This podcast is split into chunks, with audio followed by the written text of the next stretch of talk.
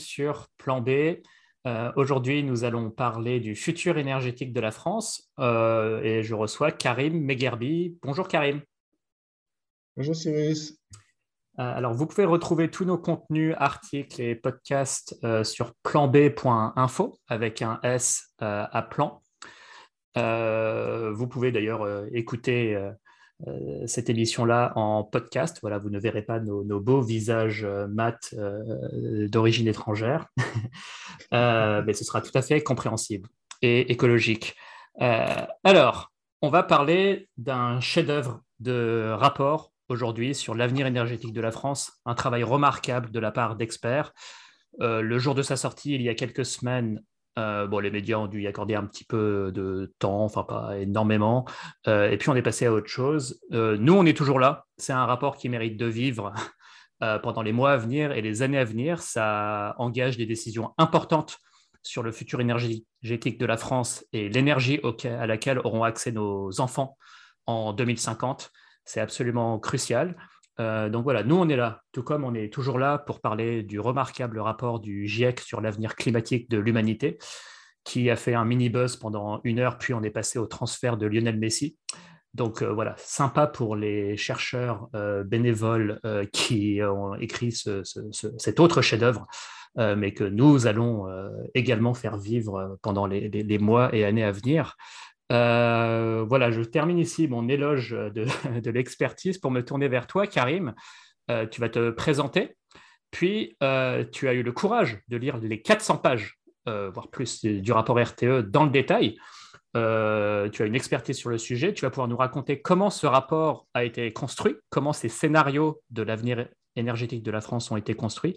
C'est quoi la particularité de ce rapport, toi qui en lis beaucoup d'autres euh, dans beaucoup d'autres euh, pays qui font un exercice semblable. Quelle est la particularité de ce rapport RTE Et puis on va plonger dans le dur, c'est comment pourrait évoluer le parc nucléaire français?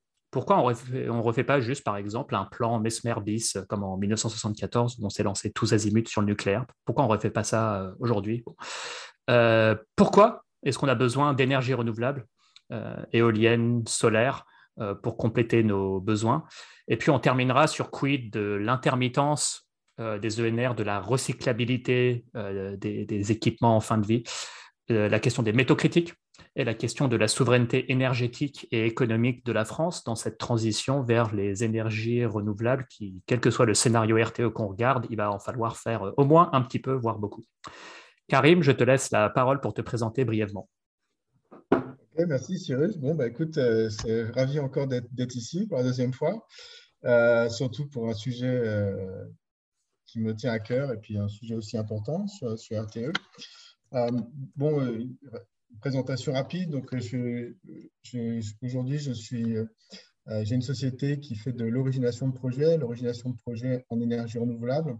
Ça veut dire que je regarde les marchés, des différents marchés dans le monde. Je suis plutôt spécialisé Asie, Asie du Sud-Est, Europe, Afrique et Asie centrale.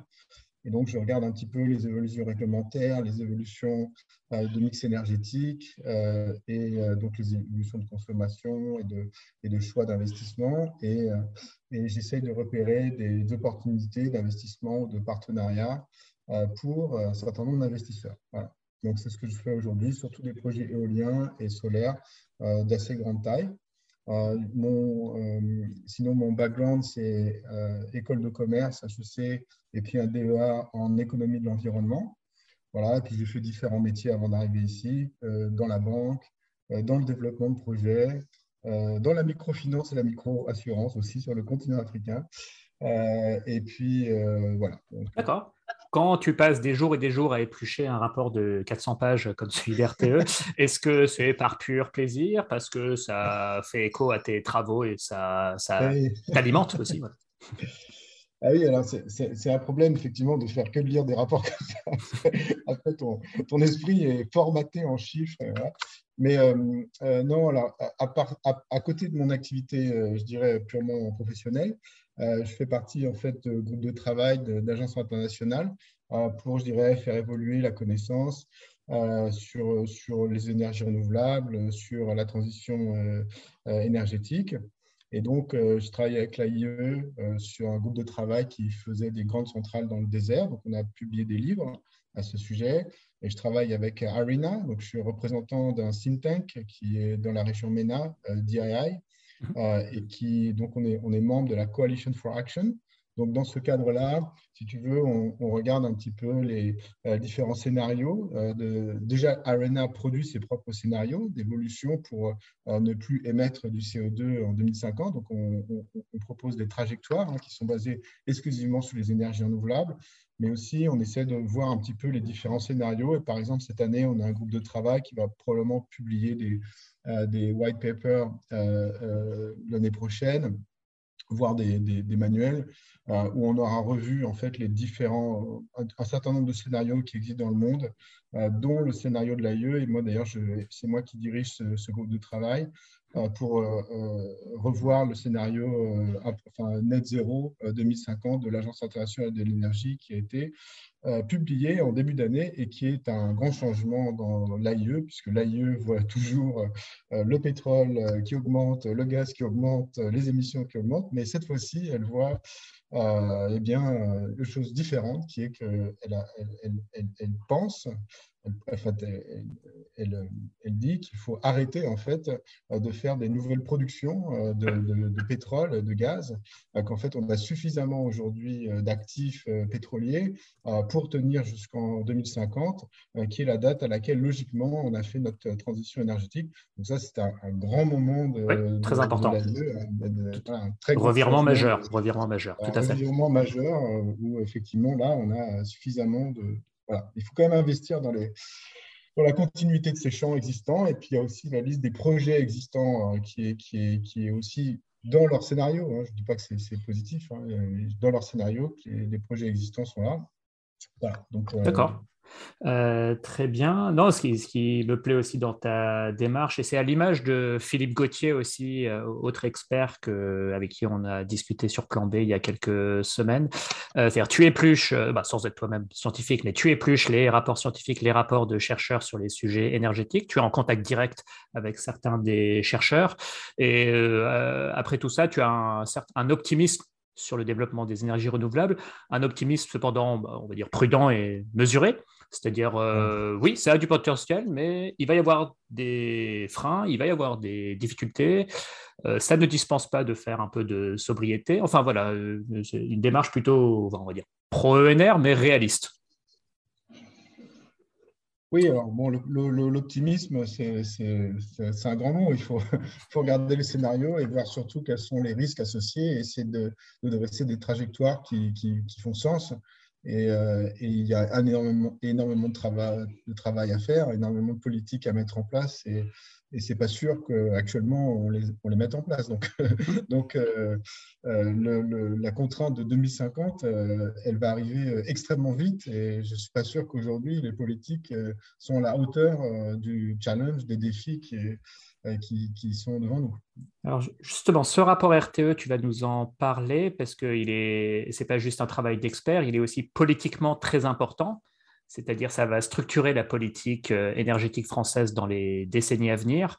Euh, autant dire que l'enjeu est absolument crucial parce que bah, pas d'énergie, pas de civilisation. Hein. Bon. est-ce que tu peux nous dire comment il a été construit ce rapport? Quelle a été la méthodologie? Comment il faut le lire? En tant qu'expert ou non-expert Et aussi, quelle est la particularité de ce rapport, toi qui en lis beaucoup d'autres?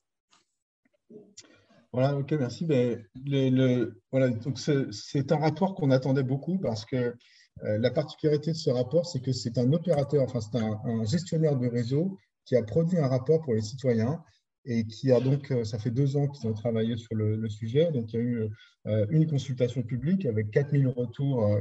Euh, donc, c'est des, des, retours, c'est des personnes qui écrivent à RTE, qui disent Ah, bah, je pense que tel voilà, un problème. Mais il y a aussi, lors des, différentes discussions, il y a eu 120 organisations, 120, 120 organisations qui ont participé à des groupes de travail différents. Donc, il y a eu des groupes de travail sur le changement climatique, sur la consommation, etc. Euh, il y a eu euh, donc tout un, tout un, je dirais, tout un, un écosystème hein, qui s'est mis en place pendant, pendant deux ans où en fait tous les industriels, les, la partie civile, tout ça s'est mis en œuvre et, pour, produire un rapport. Donc, euh, ce n'est pas RTE qui a travaillé seul dans son coin, ce n'est pas non plus un travail académique. Euh, donc, en ce sens-là, par rapport à, beaucoup de scénarios dont on dispose, euh, ce scénario, il est très concret en fait. Hein. il se repose sur des données extrêmement fournies de réseau, d'évolution de la consommation, avec des gens qui, dont c'est le métier, qui travaillent aussi sur d'autres scénarios, puisqu'on a parlé de Negawatt aussi qui a fait un scénario de sobriété. Euh, et donc, euh, tous ces gens-là qui travaillent déjà dans ce, dans ce système-là eh ont pu échanger en fait euh, avec RTE. Et donc, du coup, ça a produit un, rapport extrêmement riche qui couvre à peu près toutes les questions qu'on peut se poser. Donc, pour moi, ce rapport, c'est, il était très attendu parce qu'il y a cette particularité que c'est un opérateur électrique, enfin un, gestionnaire de réseau qui l'a produit. Ça, c'est numéro un. Et, deuxième point, c'est qu'en fait, l'approche de RTE a été une approche à la fois de couvrir euh, la société, c'est-à-dire quel, mode de consommation est, entraîne euh, un tel système énergétique, également euh, les impacts environnementaux, donc les matériaux, l'emprise au sol, etc. Évidemment, le, coût économique, donc quel est, quel est, le coût complet du système, et puis donc les trajectoires de production, etc. Donc, donc ça, c'est un travail très complet en fait. C'est pas toujours, euh, tu ne vas pas retrouver par exemple la partie environnementale. Typiquement, euh, il faut la chercher. Hein. il faut la, euh, par exemple, si tu prends le scénario de l'AIE, ben, la partie environnementale, elle n'existe pas. Donc il faut aller chercher ailleurs, dans d'autres rapports, cette partie-là. Donc ça, c'est un, un, travail très complet qui, pour moi, en fait, arrive bah, très, très à point parce qu'aujourd'hui, bon, on sait qu'il y a les présidentielles en 2022, donc évidemment, il y a des sujets politiques.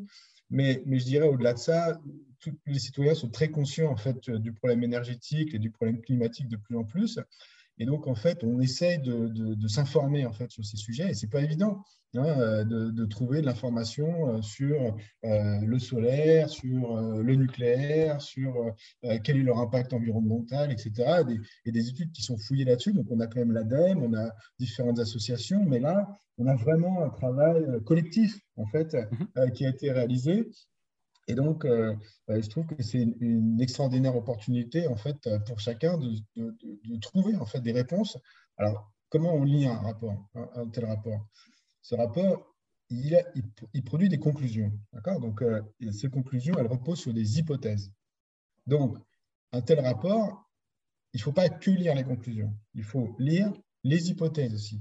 C'est-à-dire, qu'est-ce qui amène aux conclusions euh, qu'on va voir. Donc, par exemple, euh, tel pourcentage de nucléaire euh, est optimum, tel, tel pourcentage de renouvelables, on va mettre plus de solaire, plus d'éolien, etc.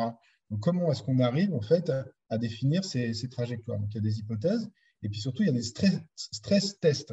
C'est-à-dire qu'en fait, on va regarder sur une conclusion s'il y a quelques variables qui évoluent, par exemple le coût du nucléaire qui augmente, par exemple les coûts des renouvelables qui augmentent, quel est l'impact sur mon scénario. Donc ça, c'est très important de pouvoir lire un tel rapport en se disant, c'est pas simplement une Bible euh, euh, figée où on lit une conclusion, c'est en fait tout un, toute une, un mode de calcul et une méthodologie euh, pour dresser des trajectoires qui se reposent donc sur des hypothèses qu'il faut, je dirais, consulter et essayer de, hein? regarder si on se sent à l'aise ou pas avec ces, avec ces hypothèses, mais également euh, pour euh, voir ce qu'on appelle les tests de sensibilité et voir euh, si ben, un scénario est robuste ou pas. je, dis un exemple. Si par exemple ton prix de kilowattheure du solaire il évolue de juste 3% et qu'en fait avec tes 3%, bah, ça change tout ton scénario, bah, tu te dis, oula, ce scénario-là, il est un petit peu risqué peut-être. Donc mhm. c'est comme ça que ça se lit. D'accord. voilà, donc après, je sais pas, on peut parler de la méthodologie, si tu veux, euh, du, rapport, par exemple. Oui, oui, oui. Euh, au-delà de la concertation euh, de beaucoup d'acteurs, entreprises, et, du fait que ça a été piloté par un bah, RTE, qui est un gestionnaire de réseau, ça, en ça, c'est quand même particulier. je ne sais pas si d'autres pays que la France ont, produit ce genre de travail piloté par leur gestionnaire national de réseau. mais effectivement, qu'est-ce qui, au-delà de la méthodologie de concertation, euh, dans les, on va dire dans, sur les aspects quantitatifs. Euh, est-ce que tu peux nous en dire un peu plus sur euh, la méthode? Voilà, donc ça, c'est très important de, comprendre ce, la méthodologie qui est employée parce que donc elle est très classique, entre guillemets, c'est-à-dire que c'est vraiment l'état de l'art, en fait, sur la production de ces scénarios. C'est comme ça que, je dirais, aujourd'hui, en 2021, euh, les gens travaillent. Donc avant, peut-être, il y avait des, tableurs Excel où on faisait des petits tableaux plus moins. Euh, donc maintenant, on a, bon, jamais été vraiment comme ça, mais là, aujourd'hui, on a vraiment des méthodes de calcul avec, je dirais, des, des, éléments qu'on prend systématiquement en, compte. Et donc là, on peut en parler. Donc, la, première chose pour, pour, lire un tel rapport, c'est de comprendre qu'on est face à un système. Mhm. D'accord? C'est-à-dire que RTE modélise un système. Ça veut dire que, dans un premier temps, il regarde l'évolution de la demande par rapport à un certain nombre d'objectifs.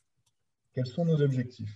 Nos objectifs, c'est de nous passer de la consommation des énergies fossiles d'ici 2050 se passer de la consommation d'énergie fossile, ça va très bien. Ça veut dire que c'est fini les personnes là qui vont. Je reprends même un exemple qu'il y a eu lors de la conférence de RTE. C'est fini là d'aller à la pompe de, et de mettre du, du fuel. Il faut se rendre compte, c'est zéro pétrole, zéro gaz. Voilà, alors zéro au sens Quasiment, du carburant, euh, etc. Mais grosso modo, c'est ça l'idée. Hein, c'est que vous avez des pompes, on a des pompes à chaleur, euh, euh, donc c'est électrique beaucoup. Euh, il y, a, y, a, du gaz vert quand même hein, qui reste, donc ça c'est un, des sujets en France. Mm. Euh, mais euh, le pétrole c'est fini. Hein. donc le pétrole c'est fini, le charbon c'est fini, et le gaz bah, c'est du gaz vert. D'accord? C'est quoi du gaz vert? Le gaz vert, c'est par exemple le biogaz. Donc, mm. D'accord. c'est le, voilà, le biogaz. le biogaz et puis l'hydrogène aussi. D'accord? Donc, elle est soit produite par euh, de la, de, la, biomasse, quoi, ou soit c'est euh, produit par du, euh, de l'électricité, qui est pour, pour l'hydrogène. D'accord? D'accord. D'accord. Donc, donc ça, donc ça c'est, on a une trajectoire de consommation qui indique comment, en fait, petit à petit, ces, ces, énergies fossiles vont être remplacées par deux choses. La première, c'est tout ce qui est biomasse, donc biomasse, biocarburant, euh, euh, bois, énergie, etc. Donc ça, c'est pour, euh, je dirais, c'est une partie. Et l'autre partie, c'est l'électricité. C'est-à-dire, c'est l'électrification des usages. C'est surtout ça. Et donc, bah, c'est les deux. Il reste, mais il reste effectivement, enfin, de ce que j'ai vu sur la, la, trajectoire de consommation, on est à peu près, on va dire, à 1000, TWh global, 900 et quelques. Euh, et donc, euh, notre consommation électrique, elle serait de, euh, je sais plus, entre 650, 750. Il y a aussi des, il y a, aussi, il y en a qui vont plus loin que ça, d'accord? Enfin, mhm. selon la réindustrialisation de la France, etc. Donc, alors, c'est les énergies finales qui est à peu près à 1000. Donc, je crois, d'énergie primaire, on est à peu près à 1100. Donc, tu vois, on est sur une trajectoire où l'électricité va faire au moins 50% euh, de notre besoin, euh, de notre besoin en énergie finale. Mhm. Et notre besoin total en énergie finale décroîtrait ou diminuerait de 40%, de 40% euh, en 30 ans. Voilà, donc tout le monde a bien sûr indiqué ce, point-là, c'est que nos trajectoires, donc, donc, notre électricité, notre consommation électrique va augmenter. Mhm. Par contre, l'énergie totale, donc l'énergie finale, elle va diminuer. Et effectivement, selon la SNBC, il y a une, diminution de 40% qui, est absolument colossale. Alors, d'où viennent ces 40% Les 40%, ils viennent évidemment des actions de sobriété, premièrement. Deuxièmement, ils viennent de l'électrification, puisque un moteur euh, de pétrole, un, moteur qui utilise le pétrole, ben, il faut trois barils de pétrole pour juste pour utiliser simplement un baril d'énergie, puisque tout le reste est parti en, chaleur. Donc en fait, l'électrification des usages, mathématiquement, euh, fait que notre énergie primaire et finale va diminuer en fait avec l'électrification. Oui, et puis l'isolation des bâtiments et peut-être les renforcer aussi certaines lois qui, euh, théoriquement, on n'a pas le droit de chauffer à plus de 19 degrés chez soi, euh, pousser les propriétaires de logements euh, à faire des travaux, bah, par exemple. Il sera bientôt interdit de louer un diagnostic de performance énergétique F ou G. Bon, on pourrait accélérer ça. En fait, moins 40%, c'est moins 1,1% par an.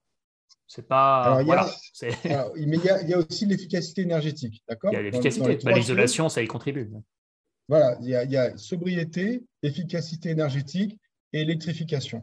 Mmh. D'accord? C'est les trois axes qui nous permettent de diminuer euh, notre, notre consommation. Et je, dirais, je dirais que c'est quelque chose qui est... Euh, euh, il n'y a aucun scénario qui nous, qui nous, fait arriver en 2050 qui n'est pas ambitieux. Hein, soyons très clairs. Ah oui, non, ça, il va y avoir du boulot et on va devoir se serrer les coudes. Collective. juste une dernière question avant de passer justement sur les scénarios en soi. Quand tu parles du modèle, euh, avec bah, une estimation de la consommation. Euh, je ne sais pas sur quoi repose le modèle du tout, mais j'imagine qu'il y a un peu de détail de la consommation mois après mois, heure par heure, parce qu'il va y avoir évidemment des questions de quand est-ce que le soleil est là et quand est-ce que le vent euh, souffle, en fonction de quand est-ce qu'on a besoin d'électricité, à quelles heures, et comment on assure la stabilité et la flexibilité du réseau. Voilà, donc c'est exactement ça. Donc ça, c'est la on a, on a ces, ces trajectoires de consommation qu'on bâtit en fait. Et comme tu viens de dire, euh, il y a différents euh, strates. En fait, il y a par exemple les particuliers, l'industrie, et même dans les industries, on regarde quelles industries, euh, il y a le, transport, les nouveaux usages, etc. Donc, donc, on a toute une liste de dizaines de dizaines de segments dans lesquels en fait on va projeter les évolutions de consommation. Donc ça, ça nous permet de recréer la demande. Ça, c'est numéro un. Et ensuite, une fois qu'on a créé la demande, ce qu'on essaie, c'est de voir quel est le système énergétique qui va soutenir cette demande. Et donc, effectivement, là, c'est du, modèle euh, qui se passe en pas, euh, alors c'est même même pas horaire, il y a des pas 15 euh, minutes. Alors là, je n'ai pas vérifié si c'est 15 minutes ou 30 minutes ou horaire, mais on est bien dans cet ordre de grandeur-là. Hein, c'est vraiment très fin. Et donc, ce qu'on fait, c'est qu'on met dans le modèle les outils, le nucléaire, l'énergie solaire, euh, euh, les solaires en toiture, etc., qui, eux, ont différents facteurs de charge, euh, qui ont différents coûts d'investissement, coûts de maintenance, profil de production également. Hein, le solaire produit la journée, pas la nuit, etc. Hum. Donc, on va mettre tout ça dans un modèle. Et puis, il y a tout ce qui est équilibre de réseau. Donc, pour l'équilibre de réseau, on a de la batterie, on a des steps, on a aussi des centrales gaz vert. Alors, je dis gaz vert, c'est peut-être un, abus de langage, hein, mais quand je dis gaz vert, c'est-à-dire c'est du gaz décarboné, c'est-à-dire euh, que ce soit du biogaz ou que ce soit du, euh, de l'hydrogène. Donc, on a tous ces éléments-là. On a également des importations du réseau, donc c'est très important. Euh, les, les, simulations de RTE, elles se basent sur la, une France qui est relativement autonome, mais pas totalement isolé. D'accord? Donc, c'est-à-dire mmh. qu'on limite les importations. On n'est pas sur des importations massives d'hydrogène, on n'est pas sur des importations massives d'électricité, mais on a quand même une relation euh, en Europe avec le réseau européen. Et donc, euh, il y a bien des importations. À quoi ça sert hein, de, prendre un, réseau européen? C'est par exemple, je sais pas, euh, récemment, vous avez, on, a eu la ligne de transport électrique entre l'Angleterre et la Norvège, typiquement. donc, à quoi elle sert, cette ligne électrique? Bah, l'Angleterre, elle va avoir euh, de l'éolien offshore. La Norvège, elle a, des, elle a des, de, l'électricité en hydraulique, d'accord? Mhm. Et donc, on va pouvoir ajuster, euh, si tu veux, quand il y a euh, plus, plus de vent et trop de vent en Angleterre, bah, ça peut partir en Norvège, qui va du coup économiser sur ces barrages. Quand il y a moins de vent là, l'électricité. Donc, le réseau européen permet de gérer, en fait, d'optimiser en fait l'ensemble des actifs, que ce soit les réserves, que ce soit euh, euh, la flexibilité, etc. Et donc, on, prend ça en compte, mais, mais ce n'est pas euh, une hypothèse, c'est important, mais la France n'apporte pas 90% de son électricité. Hmm. Donc, on a, on a ces éléments de flexibilité. donc, on met tout ça dans un modèle, d'accord? Et on essaie de voir un petit peu eh bien, quels sont les optimums qu'on obtient, d'accord dans, dans, ce cas-là. D'accord. Non, mais passionnant, non, mais vraiment bravo aux, auteurs et aux experts de, RTE euh, et à leurs partenaires pour, euh, pour tout ça. Et puis bah, j'imagine aussi que ces scénarios, leurs hypothèses sont amenés à être revisités chaque année, voir quelle est la trajectoire qu'on semble suivre. Euh, enfin, c'est un travail qui est amené à, qui est fondateur et, et, à la fois amené à évoluer pour voir quelle trajectoire on, prend selon l'évolution de la situation. Est-ce qu'on peut faire un zoom sur le parc nucléaire euh, français? Euh, à mon sens, on a la chance d'avoir ce, cette énergie-là, euh, voilà, qui est quand même pilotable, sur laquelle on est relativement souverain. malheureusement, filière qui a des difficultés à livrer de nouveaux projets, donc ça c'est une donnée à, prendre en compte.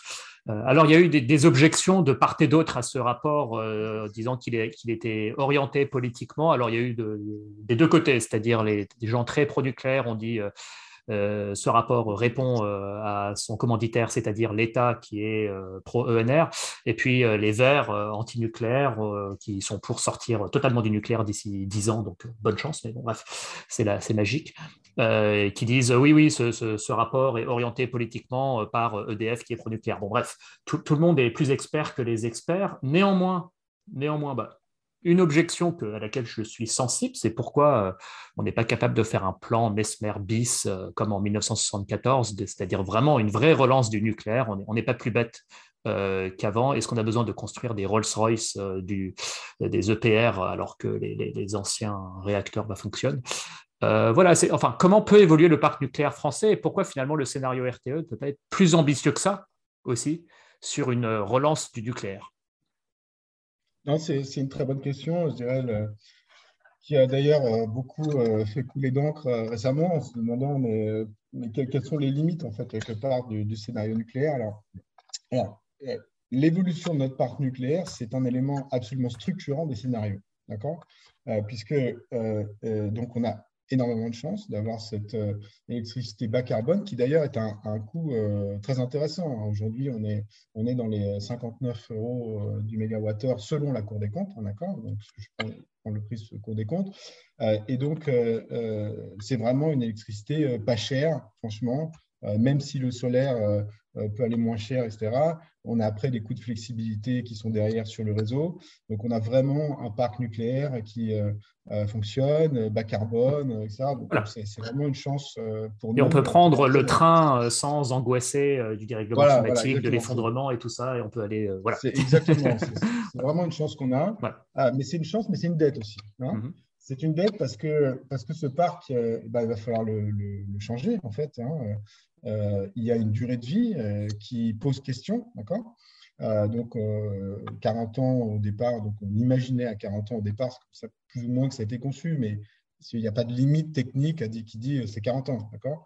Donc, d'ailleurs, on n'envisage pas du tout. 40 ans récemment, il y a eu un accord en fait hein, de l'ASN pour prolonger. Donc, elle, va regarder un petit peu en détail quelles sont les, les réflexions qui sont à faire, enfin les travaux qui sont à faire pour pouvoir prolonger les, les centrales, d'accord? Donc tout ça, ça va un peu augmenter le coût, d'accord, hein, de, notre parc actuel.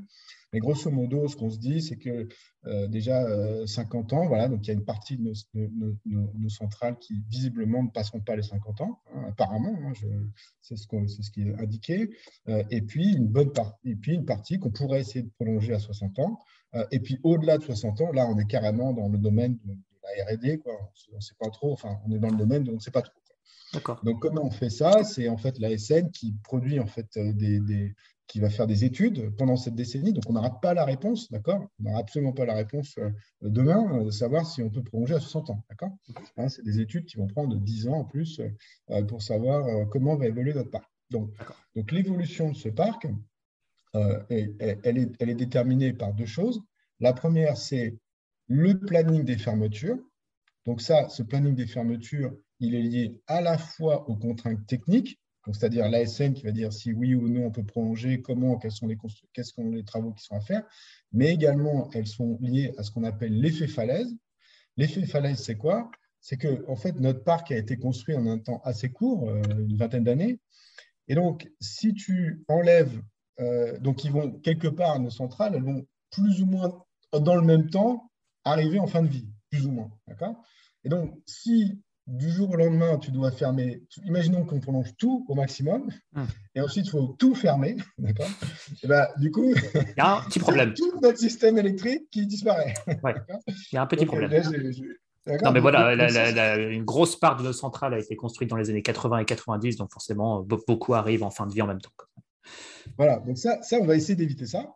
Donc, ce qu'on a, donc c'est la gestion de l'effet falaise, c'est c'est-à-dire, c'est une, on lisse en fait, on linéarise un petit peu euh, les fermetures. Donc, elles vont se faire progressivement.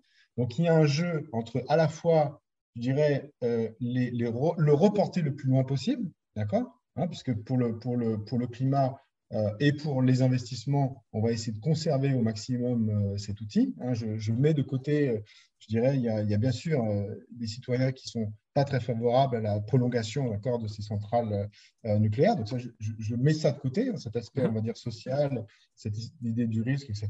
Bon, OK. mais n'empêche que d'un point de vue climatique et d'un point de vue d'investissement, le rapport de RTE montre bien qu'il y a un intérêt fort quand même à essayer de prolonger au maximum euh, ces outils.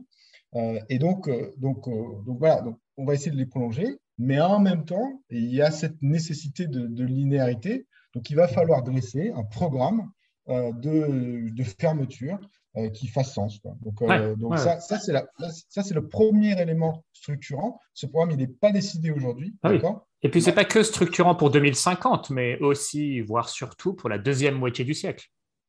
Voilà, c'est, oui, c'est tout. C'est-à-dire que c'est à partir de 2035, puis après, tu as les 2050, 2060, etc. Donc, il y a toute cette réflexion-là. Mais disons qu'aujourd'hui, la France, euh, euh, sans, aller se projeter jusqu'à 2100, euh, je dirais, on, va raisonner peut-être par étapes, c'est-à-dire 2030, 2040, 2050. On, va, on, va, y aller doucement quand même. Enfin, pas doucement, mais d'ailleurs, on ne peut pas y aller doucement, mais on va, on va y aller, je dirais, progressivement dans, dans, la réflexion. Euh, parce que euh, tu ne peux pas aujourd'hui t'engager dans un monde euh, qui est 40 ans plus tard. certes. Pour l'instant, c'est un petit peu compliqué. Ce n'est pas nécessaire.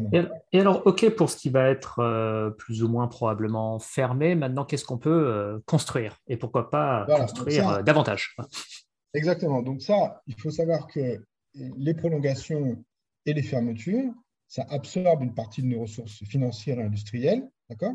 Hein, puisqu'il faut soit déconstruire, soit prolonger. D'accord? Ça, mhm. ça c'est une partie des ressources de notre filière nucléaire qui va être absorbée pour ça. Et donc, mhm. une autre partie de nos ressources va être dédiée à la construction. D'accord? Et mhm. donc, ça aussi, c'est un scénario extrêmement structurant. Donc, comment est-ce qu'on fonctionne? Bah, euh, La RTE a demandé à la filière nucléaire, hein, donc euh, c'est essentiellement EDF, mais j'imagine qu'ils sont concertés euh, avec toute la filière. Bah, pour ça, bah, écoutez, combien qu'est-ce qu'on peut construire euh, Qu'est-ce que vous pouvez faire euh, à ce stade donc, euh, donc j'imagine que tout le monde a pris son crayon, là, savoir un peu ce qu'on voulait faire. Donc aujourd'hui, ce qui a été dit par la filière, d'accord, mais on va y revenir, mais ce qui, ce qui a été dit par la filière, c'est que la filière sait aujourd'hui pas s'engager, mais dire que au, vu de, de, de, ses capacités, 50 gigawatts, d'accord, 50 gigawatts en 2050, donc 50 gigawatts, ça fait partie de construction et de prolongation, avec des prolongations qui sont à 60 ans, donc même plus à 60 ans, etc. Donc ça, ça semble être la, limite. Donc cette limite-là, elle inclut donc 14 EPR nouveaux qui seraient construits. D'accord? Donc ça veut dire que de 2020 là, à 2050, on aurait construit 4, 14 EPR et mhm. également 4 gigawatts de SMR, d'accord Donc ce SMR qui est le petit réacteur euh, euh, nucléaire mhm. que la France euh, et d'autres pays en fait vont essayer de promouvoir commercialement pour, je dirais, qu'il y ait une sorte de nouvelle branche du nucléaire qui se, qui se construise, mhm. qui sont des, des, réacteurs qui seraient plus standardisés, plus petits et donc plus rapides à construire. D'accord Donc ça fait à peu près un dixième de PR de taille et la durée de construction, c'est à peu près 2 à 3 ans. Donc l'enjeu, c'est à la fois un enjeu d'export, à la fois de, de, voir, enfin, on va voir un peu comment, comment, comment, quel marché en fait euh, vont toucher les, les, SMR. Et ça, les SMR, ça va être euh, à peu près 2030. Alors, ce qui est prévu aujourd'hui en France, c'est que le premier SMR euh, sorte en 2030, le premier pilote. mais bon, très honnêtement, on est un petit peu en retard par rapport à les autres, aux autres pays. Euh, et or, les autres pays, eux, déjà, alors on a la Russie et la Chine qui sont plus ou moins déjà en train de construire. Euh, les États-Unis aussi qui, en ont un en cours de construction, mais grosso modo, les SMR, c'est entre 2030 et 2040, on va dire. D'accord? Et en France, on, sera probablement plutôt vers les 2035, mais euh, là encore, je, je, dis ça vu un peu de l'extérieur et vu un peu de, de, ce qu'on entend dire. Voilà. Mais mhm. voilà, donc, donc, ça, c'est SMR, on a prévu 4 gigawatts, donc euh, c'est un dixième de PA, donc c'est pas mal de SMR. Euh, donc voilà, donc, ça, ça c'est le package maximum, euh, je dirais, que, que l'industrie nucléaire a proposé, d'accord? Mhm. Mais on va y revenir, en fait, ce n'est pas utile de définir ce, niveau maximum, d'accord? Puisque, en fait, ces, décisions, elles ne se prennent pas aujourd'hui de, faire les 50 gigawatts, d'accord? Donc, on a juste un scénario qui indique aujourd'hui que en l'état de nos connaissances, c'est une capacité maximum. Mais, par exemple, si tu regardes les, les comptes rendus de réunion de la part d'EDF, EDF dit bien, voilà, aujourd'hui, c'est ce qu'on dit, mais on verra bien en fonction du retour de nos premières constructions. Euh, comment ça s'est passé, les durées, euh, comment évoluent aussi nos capacités industrielles, hein, puisqu'aujourd'hui, on va avoir les, euh, comment on dit, le grand carénage d'accord, de, cette décennie, hein, qui, va absorber pas mal de ressources, hein, puisqu'on a, des, des, bah, on a justement ce passage des 40 ans qui arrive, et plus on a la remise à niveau par rapport à Fukushima. Donc, on a pas mal d'activités pendant cette décennie de l'industrie. Donc, entre ça, plus d'éventuelles nouvelles constructions, plus, etc. Donc, du coup, voilà, forcément, la filière nucléaire, c'est un, un renouveau quelque part hein, par rapport à ce qui s'est passé euh, les 20 dernières années. C'est ça, c'est déjà un peu un renouveau. Et euh, si je comprends bien, on, on, sera davantage aussi en mesure de refaire le point euh, vers 2030, 2035 sur déjà est-ce que les nouveaux EPR, enfin voilà, que, donnent les chantiers, c'est quoi les retours d'expérience et qu'est-ce qu'on peut espérer pour la suite? On aura aussi peut-être davantage de visibilité sur la RD, sur le prolongement des euh, réacteurs en fin de vie. Comme tu le disais, euh, il faut peut-être encore 10 ans de recherche pour avoir certaines réponses. Euh, et donc, pour le moment, de toute façon, il y a des, projet plus ou moins dans les cartons et il faut voir, euh, bon voilà, donc euh, Flamanville euh, semble pouvoir être livré, mais voilà, maintenant pour, la suite, avoir d'autres retours d'expérience qui permettront d'y voir plus clair sur l'après 2030 ou l'après 2035, c'est ça? Voilà, donc exactement. Donc, bah, déjà, il faut la décision, elle n'a pas été prise hein, de, la construction de, lancer la construction. Cette décision, elle est probablement euh, elle, devrait probablement en fait être soumise à un certain nombre de conditions, hein, euh, puisque euh, notre filière nucléaire, que ce soit en France ou dans d'autres pays d'ailleurs, bon, bah, on a quand même des, exemples qui ne sont pas, toujours positifs de construction, on va dire. Et donc, pour, la France, c'est un enjeu majeur hein, de l'industrie de faire de, de, de, ces prochaines constructions un vrai succès, à la fois en termes de budget, à la fois en termes de temps de construction, etc. Et donc, j'imagine que la filière, elle va, elle, va, elle va devoir être bien prête euh, pour ça. Et donc, il y a eu un plan, euh, donc on a eu un, rapport euh, FOLS qui, a, un peu mis en avant les problèmes de Flamanville, de la construction. Et ce, ce, rapport, en fait, a donné lieu à un plan Excel de la filière nucléaire, qui est tout un programme de formation, des renouveaux, etc., de la gouvernance, etc. Donc, donc, donc ça, ça serait intéressant de voir la liste des conditions nécessaires pour lancer ces, premières constructions. Euh, donc nous, malheureusement, on n'a pas d'informations. Hein, euh, ça, c'est un problème d'ailleurs. On n'a pas d'informations là-dessus. Euh, quelles sont les conditions? Bah, Je ne sais pas. Hum. mais bon, ce serait intéressant de les savoir. et puis, évidemment, il y a la mise en place des financements, hein, le bouclage des financements, comment, comment on va financer ces centrales, etc. Donc, tout ça, tout ça c'est en cours de discussion. Récemment, il y a eu apparemment un retour comme quoi euh, la première mise en service euh, de notre prochaine EPR euh, serait 2040 plutôt que 2035. Hmm. Aujourd'hui, c'était prévu à 2035, maintenant peut-être c'est 2040. Donc, voilà, on, a, on a un certain nombre d'incertitudes qu'il faut, je dirais, lever. il faut avoir un certain nombre de, prérequis. voilà, Est-ce qu'on parlait de la restructuration d'EDF, par exemple, hein, avant? Est-ce qu'il faudra qu'il y ait une restructuration ou pas d'EDF avant de lancer cette construction je, je, mets des points d'interrogation, d'accord? Je ne sais pas, mais mais, disons que ce n'est pas euh, aussi euh, direct euh, cette décision. Elle va, elle va le lancement de la construction va devoir probablement lister un certain nombre d'éléments d'accord, qu'il faudra prendre en compte. Mais voilà, en admettant que ça soit construit, que ce soit lancé, il y a bien effectivement un projet de trois paires de PR qui a été présenté auprès du gouvernement et, donc, et qui est en cours de construction. Donc, trois paires de PR, c'est 6 EPR. Donc, par rapport un scénario où il y en aurait euh, donc 14, euh, euh, ça fait déjà 6 sur 14 qui seraient lancés et, qui, et, qui, et dont la, la, mise en service serait donc à partir de 2035 et tous les 4 ans, donc 2035, 2039 et 2044, mais on voit déjà que peut-être le, calendrier sera un petit peu déplacé, donc on va voir. Donc ça, ça c'est un élément structurant pour, pour nos différents scénarios, où on va dire, bah, en fonction un petit peu euh, du, rythme euh, de construction du nucléaire, eh bien, quelles sont quelque part les énergies renouvelables qui vont compléter ça. Voilà, bah, ça, fait, ça fait la transition justement.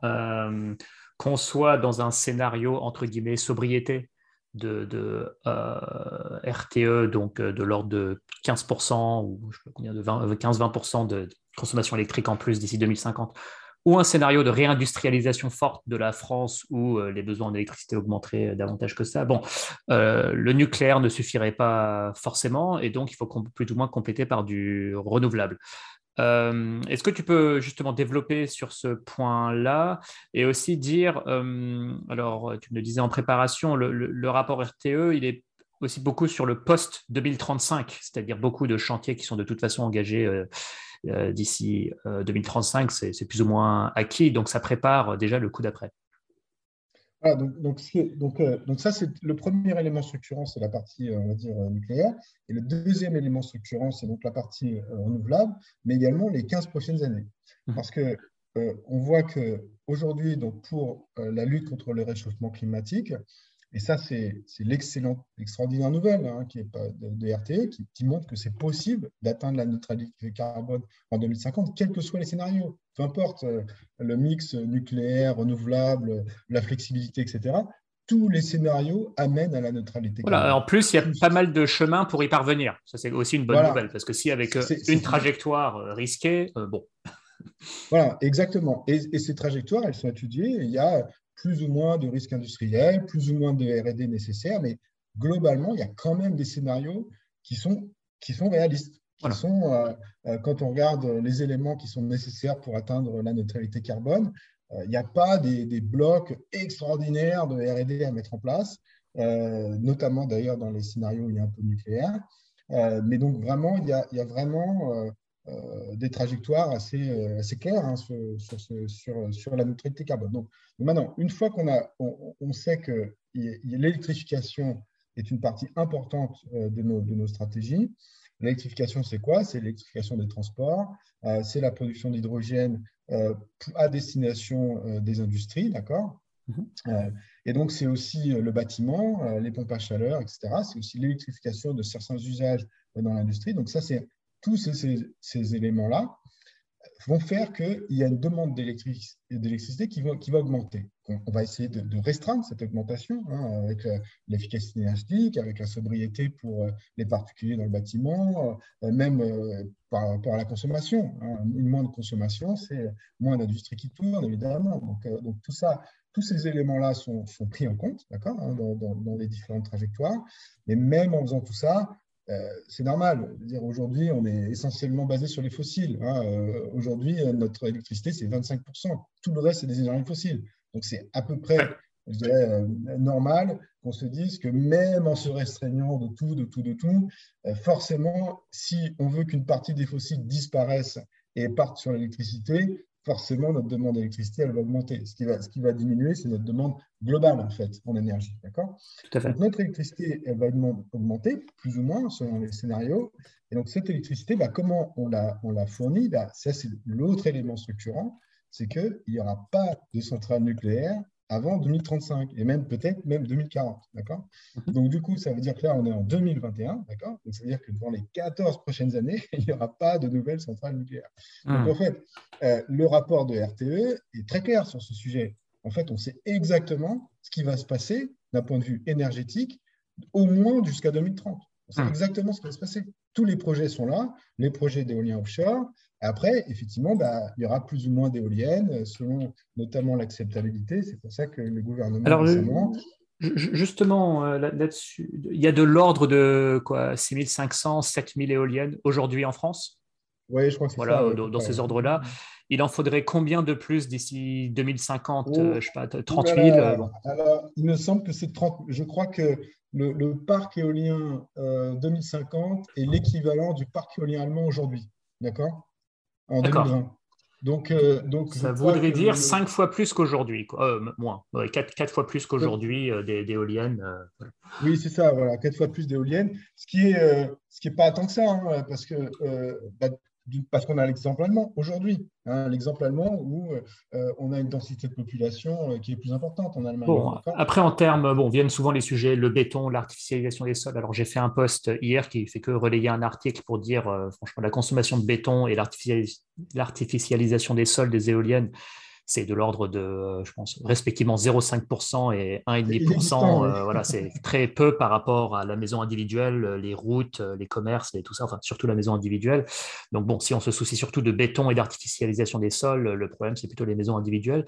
Il n'en demeure pas moins quand même un problème visuel euh, donc c'est visible, euh, on, les voit. Alors euh, on essaie de pas trop les mettre dans les belles prairies d'Ariège. En plus, je pense que ça s'y prête pas. Donc on, les voit parce qu'on traverse des autoroutes ou alors des, des, chemins de fer qui sont bordés d'éoliennes. Donc oui, ça, se voit. Et donc on est en train de dire qu'il faudrait qu'il en faudrait quatre fois plus, de l'ordre de 4-5 fois plus. Donc comme en Allemagne, qui, qui, a quand même un plus petit territoire. alors attention, oui et non, parce qu'il y a aussi ce qu'on appelle le ripple ring, d'accord? Qui est en fait l'augmentation de la capacité des machines existantes. D'accord? Mhm. Donc en fait, les sites existants, euh, parce que ce n'est pas, pas nécessairement des nombres d'éoliennes, ce qu'on veut, c'est de la capacité. D'accord? Hein, donc, mhm. euh, donc, une éolienne aujourd'hui de, je, quoi, 2 MW, d'accord? Euh, bien, Pourquoi pas la mettre à 3 MW ou 4 MW demain s'il y a une évolution technologique, sachant que les durées de vie, c'est peut-être 20, 25 ans, d'accord? Hein, Donc, il y a déjà un parc d'éoliennes qui, est installé. Et donc, pourquoi pas, dans 10 ans, commencer à faire du repowering ça, ça existe déjà. Donc, le repowering, c'est quoi? C'est par exemple, bah, soit on remplace, euh, je dirais, le, l'éolienne, ou des fois on remplace que les pales, ou on remplace le rotor, etc. Donc ça, ça c'est des stratégies qu'il faut voir, sachant que quand même, c'est des stratégies qui pourront potentiellement être limitées, euh, puisque euh, la taille de l'éolienne euh, peut poser un sujet aussi. Hein. Il faut savoir mhm. qu'une éolienne, dans, dans, tous les permis de construire et toutes les obligations qu'il y a, eh bien, la hauteur de mât euh, et des éoliennes est un sujet pour, euh, par exemple, pour l'aviation, etc. Donc, euh, mhm. donc, il faut voir un peu quelles sont les contraintes techniques pour faire du repowering, mais il y aura un peu de repowering, donc il n'y a pas nécessairement d'autres éoliennes qui vont, qui, vont, qui vont arriver, mais il y en aura d'autres. Et effectivement, je dirais le, le, le sujet de, du visuel, hein, c'est un, un, sujet. Et là, on peut rien faire. Là, il faut la, seule façon, tout comme avec le solaire, de gérer cette, cette partie-là, pour autant que, euh, je dirais, les citoyens se, je dirais, s'accordent euh, sur euh, un souhait de combattre le réchauffement climatique et donc d'avoir une électricité décarbonée, eh bien, essayer d'avoir, d'une part, de faire un certain nombre de compromis, mais surtout, je dirais, d'être impliqué dans ces projets, parce qu'en fait, c'est des projets qui sont décentralisés, et donc, c'est des chances, en fait, pour les communes de pouvoir bâtir, par exemple, des projets euh, énergie, agriculture, industrie. Oui, oui. Euh, je, comprends, oui. Aussi des modèles de coopératives en Allemagne. Voilà, c'est ça. Écoute, tu, tu, parlais de repowering, je voulais parler de la, de la recyclabilité. Euh, je n'ai pas de chiffre en tête euh, sur le photovoltaïque, mais sur l'éolien, on commence à avoir du retour d'expérience. C'est un vrai sujet parce que, bon, euh, installer plein d'éoliennes aujourd'hui, c'est bien, mais si dans 30 ans, rien n'est recyclable et que voilà, le, le, le, le, monde a moins de capacité à extraire des métaux, que sais-je, enfin bref, la France doit être souveraine pour, pour réutiliser. Ce que je crois comprendre, c'est qu'un bon 80% des éléments d'une éolienne sont recyclables mais réutilisables. C'est-à-dire, ce n'est pas du béton qu'on downcycle dans des sous-couches routières, ça sert vraiment à refaire des éoliennes ailleurs. Donc, je ne sais pas si tu confirmes, mais et que la, partie qui est difficilement recyclable et réutilisable, ce sont les pales, euh, mais que ça implique du coup de la R&D pour une meilleure éco-conception et une meilleure réutilisation. Mais c'est pour dire quand même qu'une bonne partie euh, des éléments d'une éolienne peuvent être réutilisés. Donc, ça, ça paraît plutôt une, une bonne nouvelle. Donc, dans, 30 ans, on ne se retrouve pas avec euh, des actifs échoués qui ne servent à rien et euh, obligés de tout reconstruire.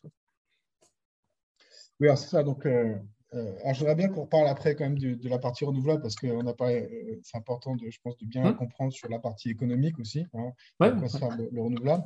Mais on peut, on peut parler de ça. Donc, bon, tous ces sujets de matériaux sur la partie renouvelable, ce n'est pas vraiment un sujet. Ce qui est le vrai sujet, c'est sur la partie batterie des, des batterie des véhicules, d'accord hein, ça, il y a des sujets de, recyclabilité. Donc ça, il y a de gros travaux à faire, euh, puisque là, on va, devoir en produire, en recycler des durées de vie qui sont de l'ordre de 10 ans.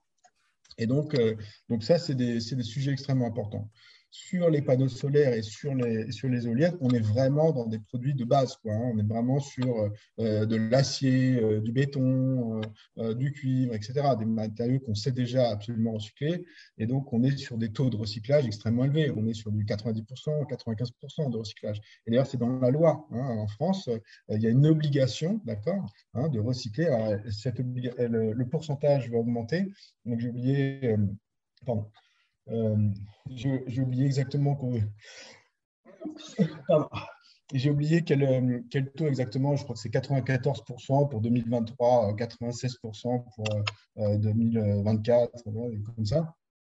et donc, il y, a, il y, a, le socle qui est compris d'ailleurs hein, et donc, donc, les taux de recyclage sont fixés par la loi. Euh, il y a une obligation de, recycler. Euh, et le démantèlement est très simple. Hein. Le démantèlement d'une éolienne, c'est 24 heures. Hein. Donc, euh, c'est une opération extrêmement simple à réaliser. Et sur les, sur les, comment on s'appelle, sur les, les, pales. Les pales.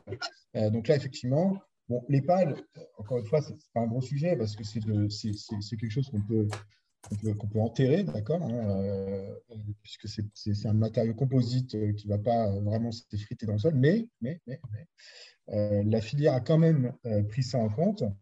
Et donc, en fait, sur, on estime que d'ici deux ans, trois ans, les pales vont être recyclables, d'accord Et donc, ça, c'est un impact non seulement sur les éoliennes, mais c'est un impact sur le secteur, par exemple, de l'aviation, euh, et sur, euh, sur différents autres secteurs qui utilisent un peu ces mêmes matériaux, où du coup, on va pouvoir euh, commencer à les recycler. D'accord? Donc mhm. ça, a, priori, la, filière se dirige là-dessus, donc on aura vraiment une, un, recyclage complet, sachant encore une fois que si tu veux, le démantèlement complet de l'éolienne, il faut, faut, voilà, il faut que, faut que le, je dirais le mât soit, pose problème, etc. Parce qu'on va, on va essayer de les conserver là aussi le plus longtemps possible en changeant les, euh, changeant les, les pales, etc. D'accord? D'accord. Donc, euh, le, le, béton, maintenant, pour, pour, pour, bien comprendre quand même ces sujets-là, la différence entre un scénario 100% ENR, d'accord? Donc, il n'y a que des ENR partout, il n'y a plus de nucléaire,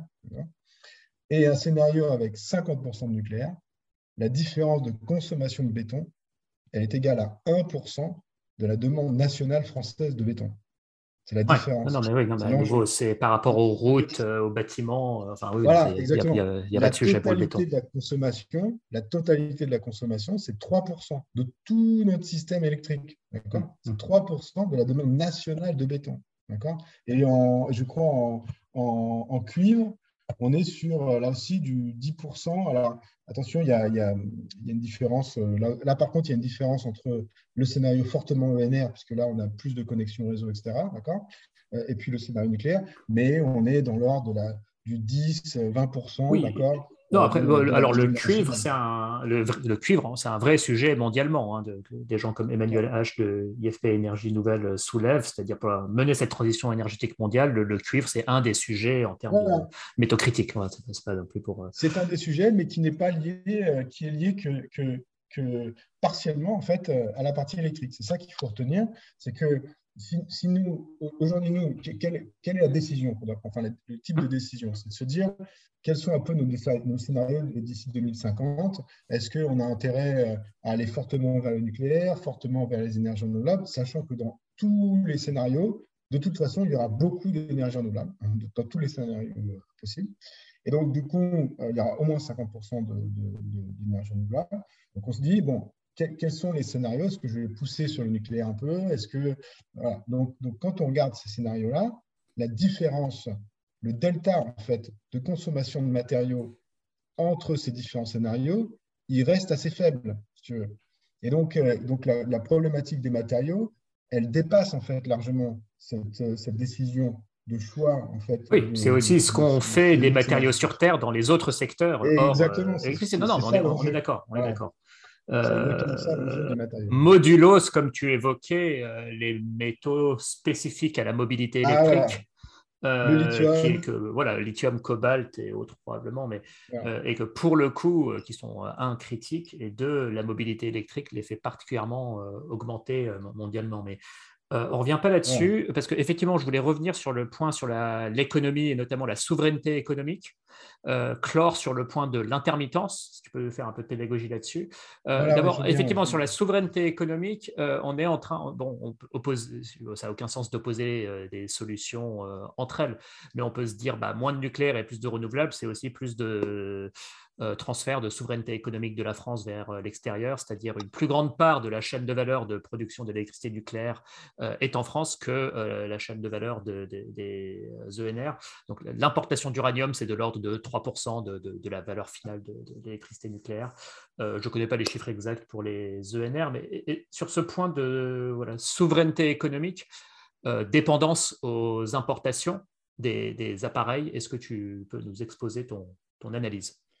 Oui, alors, bon, alors, euh, le, le, le, RTE aborde ce sujet-là quand même. Oui, j'imagine. Euh, voilà, et euh, non, mais ce qui est extraordinaire, hein, parce que c'est pas tous les rapports qui, qui. Euh, et donc, enfin, c'est l'un des rapports les plus riches que, que j'ai lus. bravo à nouveau, hein, et de l'avoir lu aussi hein, en entier. Il faut que tout le monde le lise.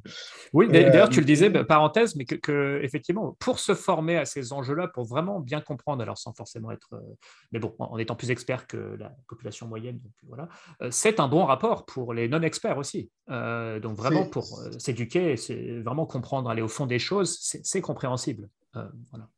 Voilà, c'est compréhensible pour s'éduquer et se former. On, lit les 12 chapitres, là, il faut, il faut lire les 12 chapitres, mais euh, comme, comme les gens sont passionnés, on est, on est tous passionnés, là, le débat nous passionne sur, sur l'énergie, euh, puisqu'il nous passionne, autant, autant avoir des, des je dirais des, des, fondations mmh. solides mmh. pour pouvoir débattre de ces sujets.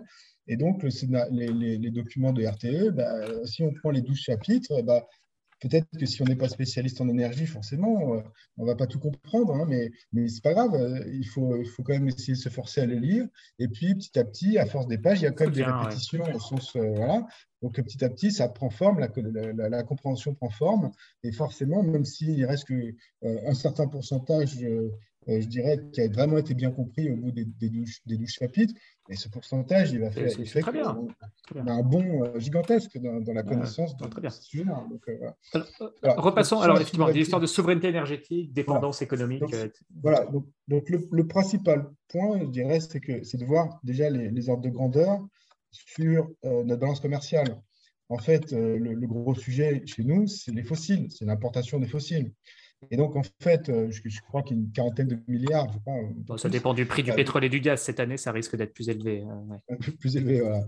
Et donc, euh, et donc on est censé faire disparaître ça. Donc, en fait, l'électrification, donc le, développement de l'électrification et la direction vers une neutralité carbone, euh, qui donc est, possible et réaliste. Il faut vraiment que tout le monde se rende compte de ça.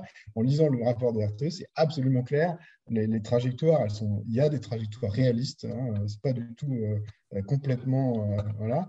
Et donc, donc cette, ces trajectoires-là nous, nous indiquent que bah, notre balance commerciale, elle, va partir, ça va partir ces déficits d'importation. Donc déjà, nous, c'est très positif. Alors, j'ai les chiffres devant les yeux, Karim. Donc vers 2012-2013, de mauvaises années la facture énergétique de la France était de l'ordre de 70 milliards d'euros. Il y avait 70 euh, milliards, j'avais en tête. Et, les années, euh, imaginons si jamais une année, personne, enfin, pendant des mois, personne ne bouge de chez soi, euh, personne ne prend sa voiture. Imaginons un jour si ça devait arriver, ce serait de l'ordre de 25 milliards. donc, bon, petite blague ah, pour dire l'année dernière, c'était de l'ordre de 25 milliards, mais c'est une année un peu exceptionnelle. Mais donc, on parle bien de, bah, on va dire, ces dizaines de milliards. Ces dizaines de milliards, les gommés, euh, parce que l'efficacité énergétique, euh, parce que bah, sortie des fossiles, tout simplement, les gommer, les remplacer euh, en partie par des renouvelables où il y a quand même un peu de déficit, mais enfin, je ne sais pas quelle est la part qu'on produit en France, mais si les équipements sont de moins en moins chers et qu'une part croissante de la valeur et du génie civil et du service sur notre sol, j'imagine que ça limite le déficit aussi. Voilà, exactement. En fait, le l'évolution des équipements euh, sur le solaire, par exemple, euh, fait qu'avant, un panneau solaire, c'était peut-être 80% hein, du coût de construction global de la centrale. Mais aujourd'hui, un panneau solaire, c'est moins de 50% largement. Donc en fait, déjà, il y a toute une partie, euh, je dirais, euh, euh, en France qui reste hein, sur à la fois les prestations de services, mais également les structures, le génie civil, les raccordements, toutes les parties électriques, etc. Donc, donc on a vraiment, je dirais, du, du, travail et de la valeur ajoutée locale, surtout et compte tenu des volumes, hein, d'accord Bon, d'autre part, il y a cette idée, ah, donc sur les éoliennes euh, également, euh, sur les éoliennes, on a, même des, usines en France hein, euh, qui produisent des éoliennes. Donc, on, a, on a, je dirais, une valeur ajoutée avec les énergies renouvelables qui, va, qui va rester sur place. Et puis, il y a l'idée éventuellement de, je dirais, dans la réindustrialisation. Donc, il y a, il y a comme l'idée de réindustrialisation qui est, qui est sur la table, qui est mise sur la table l'idée de l'industrialisation. Voilà, donc euh, c'est à la fois de la résilience économique, c'est à la fois de l'emploi, mais c'est aussi de faire partie, je dirais, le CO2 qu'on importe, euh, bah, aussi contrôler ce CO2-là. Donc il y a, selon les secteurs, on voit qu'il y a un intérêt en fait à certains secteurs à, le reprendre chez nous et qu'on gagnerait dans le bilan euh, de, l'empreinte carbone cette fois-ci. Donc on se situe dans l'empreinte carbone, hein, parce que l'empreinte carbone de la France elle n'est pas pareille que les émissions territoriales. L'impact mmh. carbone comprend l'importation des émissions. Et donc, on voit qu'il y a un intérêt pour combattre le réchauffement climatique et donc diminuer notre empreinte carbone, euh, d'évoluer vers aussi euh, des réindustrialisations. Mais la réindustrialisation, ça veut dire quoi? Ça veut dire plus d'électricité, d'accord? Donc, plus d'activité sur place. Donc, il faut aussi prendre tout ça en compte. Bref, euh, sur la partie euh, électrique, ben, on a la possibilité de, euh, éventuellement, il y a des projets hein, de, centrales de fabrication de panneaux solaires. Il y a un projet en cours de 2 gigawatts, d'accord, qui est en discussion avec l'État et avec une société qui s'appelle REC, qui pourrait même passer à 4 gigawatts, d'accord. Donc c'est un, un, projet qui a même été approuvé déjà dans l'étude de faisabilité par le gouvernement, etc. Donc je ne sais pas ce que ça va donner, hein, je ne peux pas prévoir. Euh, je pense que ces, sociétés, ce qu'elles attendent, c'est un signal fort de la part de l'État. Et je pense que ça, viendra très prochainement, puisque avec ce débat sur RTE, etc., on va au moins fixer les trajectoires sur au moins 2030, d'accord? En se disant, ben voilà, parce que 2030, euh, il va falloir faire tant de gigawatts par an en solaire, tant de gigawatts par an en éolienne, pour pouvoir permettre tant d'électrification et pour pouvoir lutter et faire baisser nos émissions de temps. Donc, on va avoir une sorte de, plan comme ça qui est déjà en cours de, mise en place, d'accord? Hein, Puisque le gouvernement a déjà demandé euh, un budget auprès de la Commission européenne qu'on a obtenu euh, de 30 milliards d'euros, d'accord? Pour justement développer notre, notre, nos, nos ENR, d'accord? Jusqu'en 2026, je crois. Euh, donc déjà, il y, a, ces éléments-là qui sont mis en place. Et plus, on a vu récemment le gouvernement dire, voici les 10 mesures pour développer l'éolien, voici les 10 mesures pour développer le solaire, qui sont notamment la participation des citoyens euh, dans, le développement des projets, dans la sélection des sites, éventuellement les, participations financières euh, de coopératives, de citoyens, etc. Donc il y a tout un, tout un élément, je dirais, pour faire contribuer en fait les citoyens au développement de ces projets. Euh, enfin l'impliquer en fait pour qu'il y ait des mécanismes de décision euh, qui, soient, qui soient bien appliqués, que tout le monde soit bien impliqué dans ce développement. Donc il y a tout ça. Une fois que cet écosystème-là est, bien, je dirais bien calé, c'est à ce moment-là que euh, tout ce qui est les parties vraiment industrielles un peu plus lourdes, quoi, qui est sur la fabrication d'équipements, etc., qui sont des investissements qui sont plus risqués, d'accord. Hein. Mm-hmm. donc il faut avoir une bonne visibilité. donc quand on a une bonne visibilité, bah, logiquement, on va, il y a des possibilités aussi de, retenir une partie supplémentaire de la valeur ajoutée au travers de, l'industrie. D'accord? D'accord.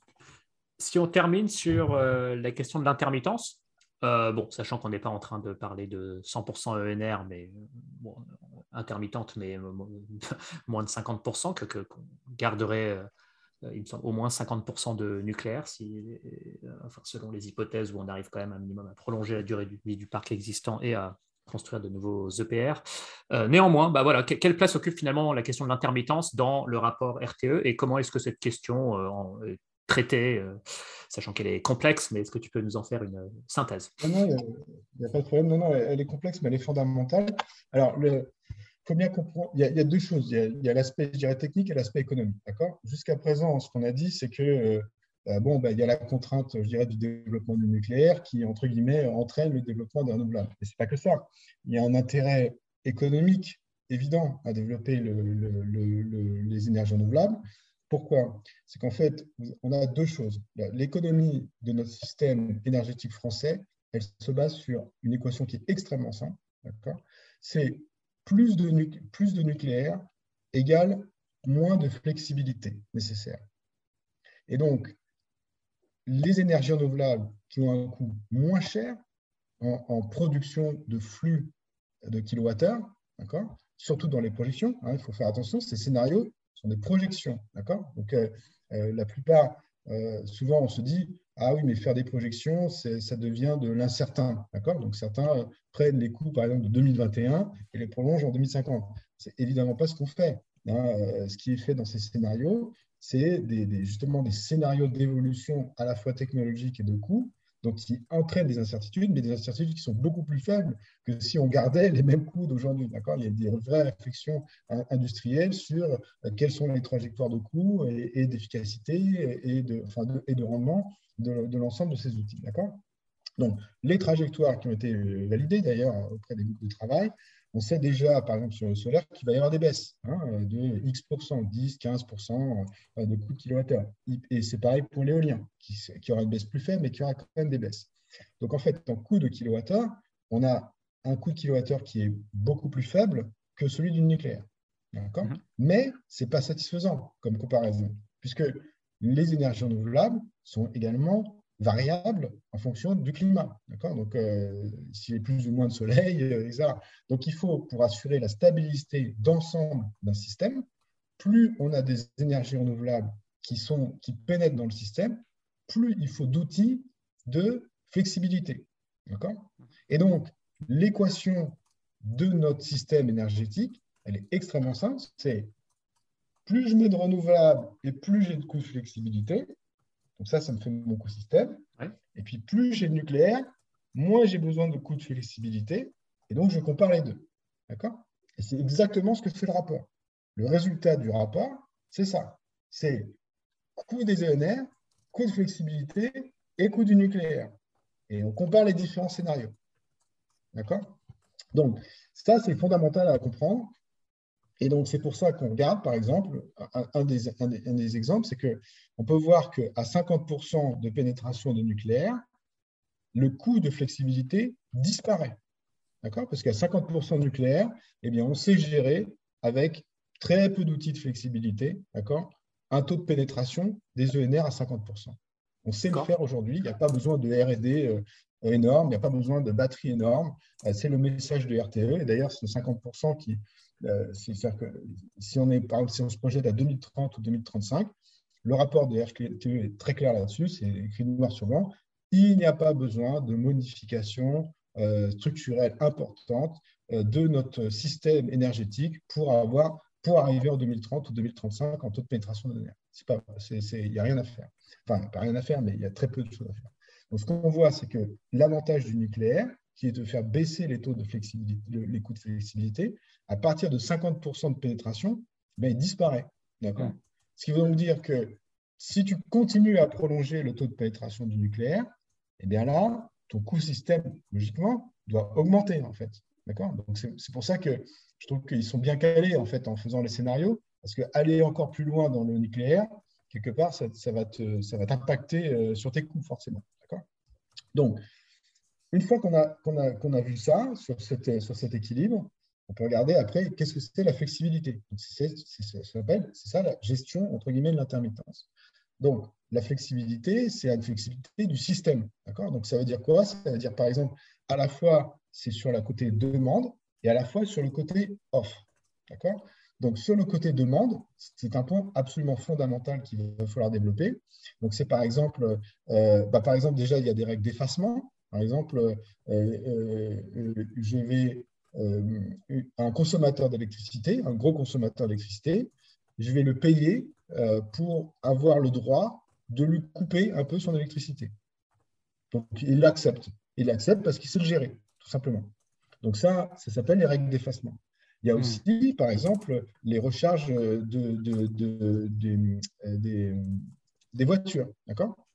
Pour les recharges des voitures, pareil, on peut s'imaginer qu'à certains moments de la journée, d'accord, euh, ou certains moments avec des signaux de prix, par exemple, on peut faire évoluer, on, peut, en fait donner des signaux où il y a des moments où on va produire cette, on va, on va recharger les batteries. Mais en plus, les batteries également, elles ont une communication avec le réseau. D'accord C'est ce qu'on appelle le V2G, le véhicule to grid, c'est-à-dire mhm. la voiture, euh, la communication de la batterie avec le réseau. Donc à la fois la batterie prend, mais à la fois la batterie, la batterie elle redonne. D'accord? Mhm. On va avoir plein de batteries hein, sur notre, euh, sur notre, dans notre parc industriel. Donc ça, ça nous fait des batteries, euh, si tu veux, naturelles en fait, qui sont là sur le réseau. Ensuite, vous avez, il y a la production d'hydrogène. L'hydrogène, on est censé pouvoir le stocker, d'accord? Parce que c'est l'idée, en fait, de, cette, de cette production, c'est qu'en fait, elle se fasse à des moments où la demande, par exemple, pourrait être plus faible, euh, Et donc, euh, or, on va produire plus de solaire, on va produire plus d'éolien, et donc, plutôt que de couper ça, eh bien, on va produire de l'hydrogène, Donc, ça aussi, c'est des outils de flexibilité en termes de consommation. Et à la fois, ensuite, il y a la flexibilité sur l'offre. Donc, d'accord, donc il y a tout ce pan sur la, sur la, demande. D'accord Donc, euh, il y a aussi, par exemple, les compteurs, euh, les compteurs, les, euh, compteurs intelligents hein, qui vont dire bah, ta, je sais pas, ta, machine à laver, tu peux la programmer à certaines, à certaines heures. À certaines heures.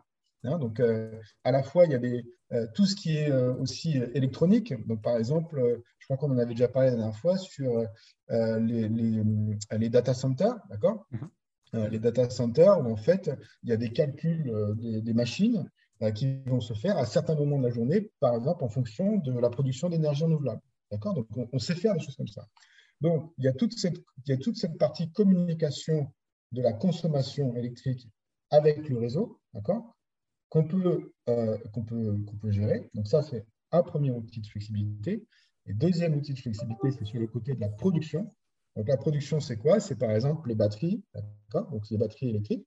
Donc ça, les batteries, il n'y a pas besoin de terawatts de batterie. Hein, les, capacités de batterie dont on parle, c'est simplement pour faire, euh, je dirais, des swings euh, sur la journée. D'accord? Donc on parle à peu près, donc, je crois, je j'avais des chiffres, mais on parle de euh, peut-être voilà, 10 gigawatts de batterie. D'accord? 10, 13 gigawatts de batterie hein, qui sont là pour fonctionner 4 heures. Donc, donc on est vraiment, on n'est pas dans des euh, montants gigantesques de batterie, d'accord? Du tout, absolument pas. Donc il y a les batteries, il y a le STEP aussi. les scénarios de RTE disent qu'il faut quand même réinvestir aussi un peu dans, les STEP. et enfin, il y a les centrales gaz. Donc sur les centrales gaz, ça c'est un, un, point très important. Et d'ailleurs, j'ai écrit un article là-dessus. les centrales gaz, c'est des centrales qui utilisent du gaz, non pas naturel, mais du gaz, ce qu'on appelle le vert, donc Le biogaz.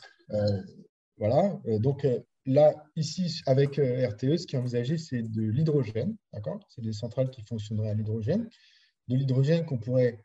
Alors, la partie, je dirais, technique, c'est-à-dire savoir quel type d'hydrogène, parce qu'on pourrait utiliser par exemple de l'ammoniac, on pourrait utiliser aussi du méthanol, on pourrait, donc, ah. il y a différents éléments qu'on pourrait produire, d'accord, euh, qu'on pourrait importer aussi d'ailleurs. Hein, donc, on n'est pas forcément, ne serait pas forcé de le produire localement, mais en admettant qu'on le produise localement, puisque c'est un peu, c'est un peu les études, ce sont les études de RTE, d'accord? Donc ça, on a des centrales gaz qu'on construit en capacité. Donc ça veut dire euh, dans les scénarios de RTE, tu peux aller jusqu'à 20 gigawatts, je crois, d'accord? Euh, et il y en a zéro, par exemple, avec un taux de pénétration de de, nucléaire de 50%, il y a zéro, d'accord il n'y a, pas besoin de nouvelles centrales gaz du tout. Avec un scénario euh, M23 qui est vraiment un taux de pénétration de, bah, qui est que du renouvelable, sauf de, nucléaire historique, d'accord, qui est prolongé. Donc, euh, sur ce type de scénario-là, on va jusqu'à 20 gigawatts de, centrales gaz, mais 20 gigawatts de centrales gaz, ce n'est pas 20 gigawatts de centrales gaz qui tournent à temps plein. 20 gigawatts, c'est pour pouvoir absorber des pertes en termes de, puissance rapide sur le réseau, tu vas pouvoir avoir des outils qui vont réagir rapidement comme des centrales gaz, donc ils vont pouvoir combler en, puissance, par exemple, 20, 20 gigawatts d'un coup, mais en termes de volume de kilowattheure, dans un système ENR, même à taux de pénétration très fort, c'est très faible. Ça fait à peu, près, donc selon les simulations, euh, 5% peut-être euh, de la production totale d'accord, qu'il faut provisionner. Donc, ça veut dire quoi? Ça veut dire que ces 20 gigawatts, en fait, ils tournent très faiblement. Les, taux de, les taux de, les facteurs de charge, en fait, de ces centrales gaz, c'est peut-être de l'ordre de 10%, par exemple. D'accord?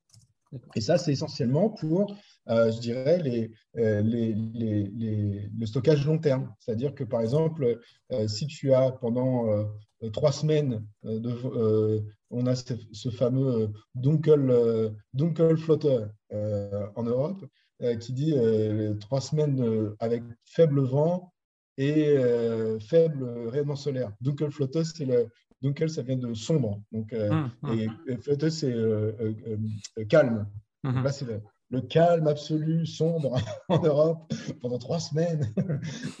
Il n'y a, pas de soleil, il n'y a pas de vent, c'est fini. Donc, voilà. donc, pour prendre, donc, évidemment, à ces moments-là, bah, ça, aura beau mettre autant d'éoliennes que tu veux et autant de solaire, bon, ça marche un peu, mais pas trop. Donc, du coup, pour combler ça, bah, il faut ces centrales gaz, euh, qui sont là.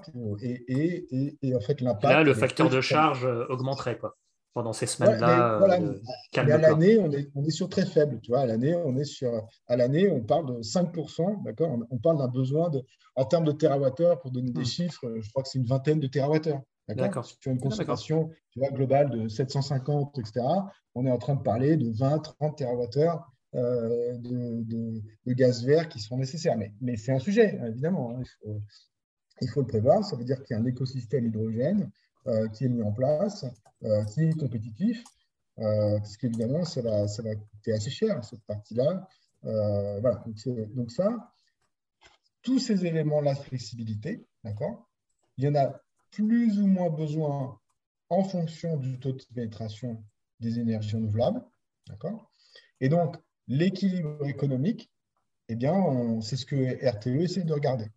Donc, ce qu'on voit un petit peu, c'est que, euh, en fait, euh, l'option du renouvelable, euh, bah, c'est une excellente option. Si on l'avait eu, pour reprendre ta question pour le plan Messner, bah, si on l'avait eu en 1970, bah, on, enfin, on aurait réfléchi, j'imagine, à faire des calculs et à dire, ah bah tiens, il y a un intérêt à mettre X% de solaire, X% d'éolien, etc. C'est une option qui économiquement tient la route. D'accord? Donc, ce n'est pas du tout, euh, si tu veux, une, comme on dit, une position de retrait. c'est, ça optimise euh, notre mix énergétique. Bah, et la question, c'est jusqu'à quel point? Donc, c'est là où bah, chacun pourra se faire son avis. Hein. moi, j'ai un avis personnel. J'ai regardé les études, euh, j'ai regardé les hypothèses. D'accord? Donc, en fonction de, on va dire même mes, connaissances personnelles sur euh, les évolutions de l'hydrogène, sur euh, euh, même aussi les évolutions du coût du, parce qu'il y a des hypothèses de coût hein, sur le nucléaire, évidemment, des hypothèses de coût sur le nucléaire, il y a des hypothèses de, de coût sur les éoliennes, etc. Donc sur la flexibilité, il y a des hypothèses de coût sur l'hydrogène. Donc, donc tout ça, voilà. Après, tu, tu, peux te faire une idée un petit peu sur quelles sont à peu près les directions qu'on peut prendre, voilà. Donc je donne un exemple hein, sur les hypothèses qui pourrait poser des questions, c'est que euh, RTE a pris le même coût de capital pour toutes les technologies, à 4%. Bon, bah ça, euh, c'est un, sujet parce que, euh, évidemment, sur les, renouvelables, ça ne pose pas de problème puisque c'est du Sur le nucléaire, ça peut être optimiste. Bah, sur le nucléaire, pour arriver à 4%, c'est certain qu'il faudra un appui de l'État. Oui, non, non, un cadre très sécurisé sur du très long terme, et l'État qui dit vous inquiétez pas, ça va bien se passer. S'il y a un Fukushima ou BIS, euh, etc., euh, je contiens la panique. Euh, enfin voilà, les capitaux sont assurés. Parce que sans ça, effectivement, les, investisseurs demandent des taux de retour sur investissement complètement délirants, Enfin, qui, qui, pèsent pour je, sais pas quoi, la moitié des capex des, pardon, coûts d'investissement du nucléaire. un truc énorme. C'est pas la moitié, c'est un tiers. Bon, c'est énorme.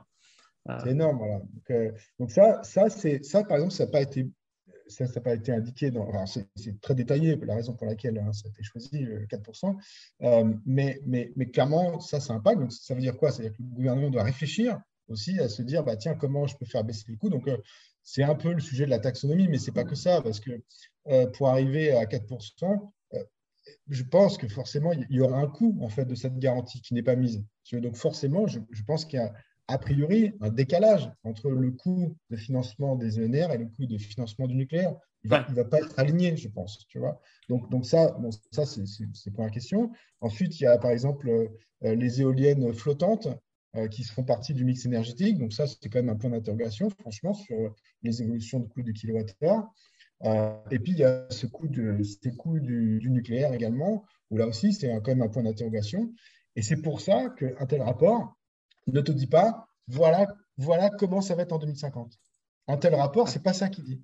Un tel rapport, c'est dit, euh, bah, voilà, nos, dix prochaines années, de toute façon, il n'y aura pas de nucléaire.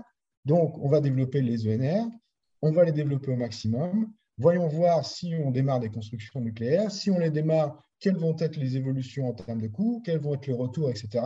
Et en fonction des, évolutions technologiques, eh bien, on peut, euh, si veut, refaire évoluer un petit peu ces scénarios et voir un peu comment euh, optimiser euh, au, coup par coup, quelque part, les évolutions, l'évolution de notre mix. D'accord? Donc, ah, il va falloir. La, la conclusion de ça, c'est que il, faudra que, il faut que notre, enfin, notre politique énergétique, elle va se, elle va se piloter euh, de façon euh, relativement euh, flexible. Mhm. Il y a une trajectoire de long terme.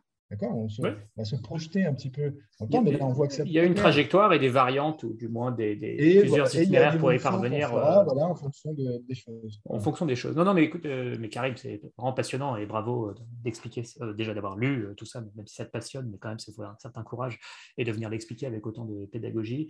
Euh, c'est rassurant aussi euh, ce qu'on vient de dire en termes de il y a pas mal de chemins possibles pour arriver à l'objectif. C'est rassurant aussi dans le sens où euh, si un jour, imaginons, Marine Le Pen est au pouvoir et veut mettre un moratoire sur les éoliennes, qu'il y ait suffisamment l'armée d'experts qui viennent lui expliquer bah non mais attendez c'est débile vous allez conduire la France à l'effondrement euh. ne faites pas ça regardez nos calculs vraiment euh, vous conduisez la France à l'effondrement énergétique. Inversement si Europe Écologie Les Verts est au pouvoir et veut sortir du nucléaire en disant qu'une armée d'experts vient dire attendez non non c'est complètement débile vous allez vous aussi conduire la France à l'effondrement énergétique.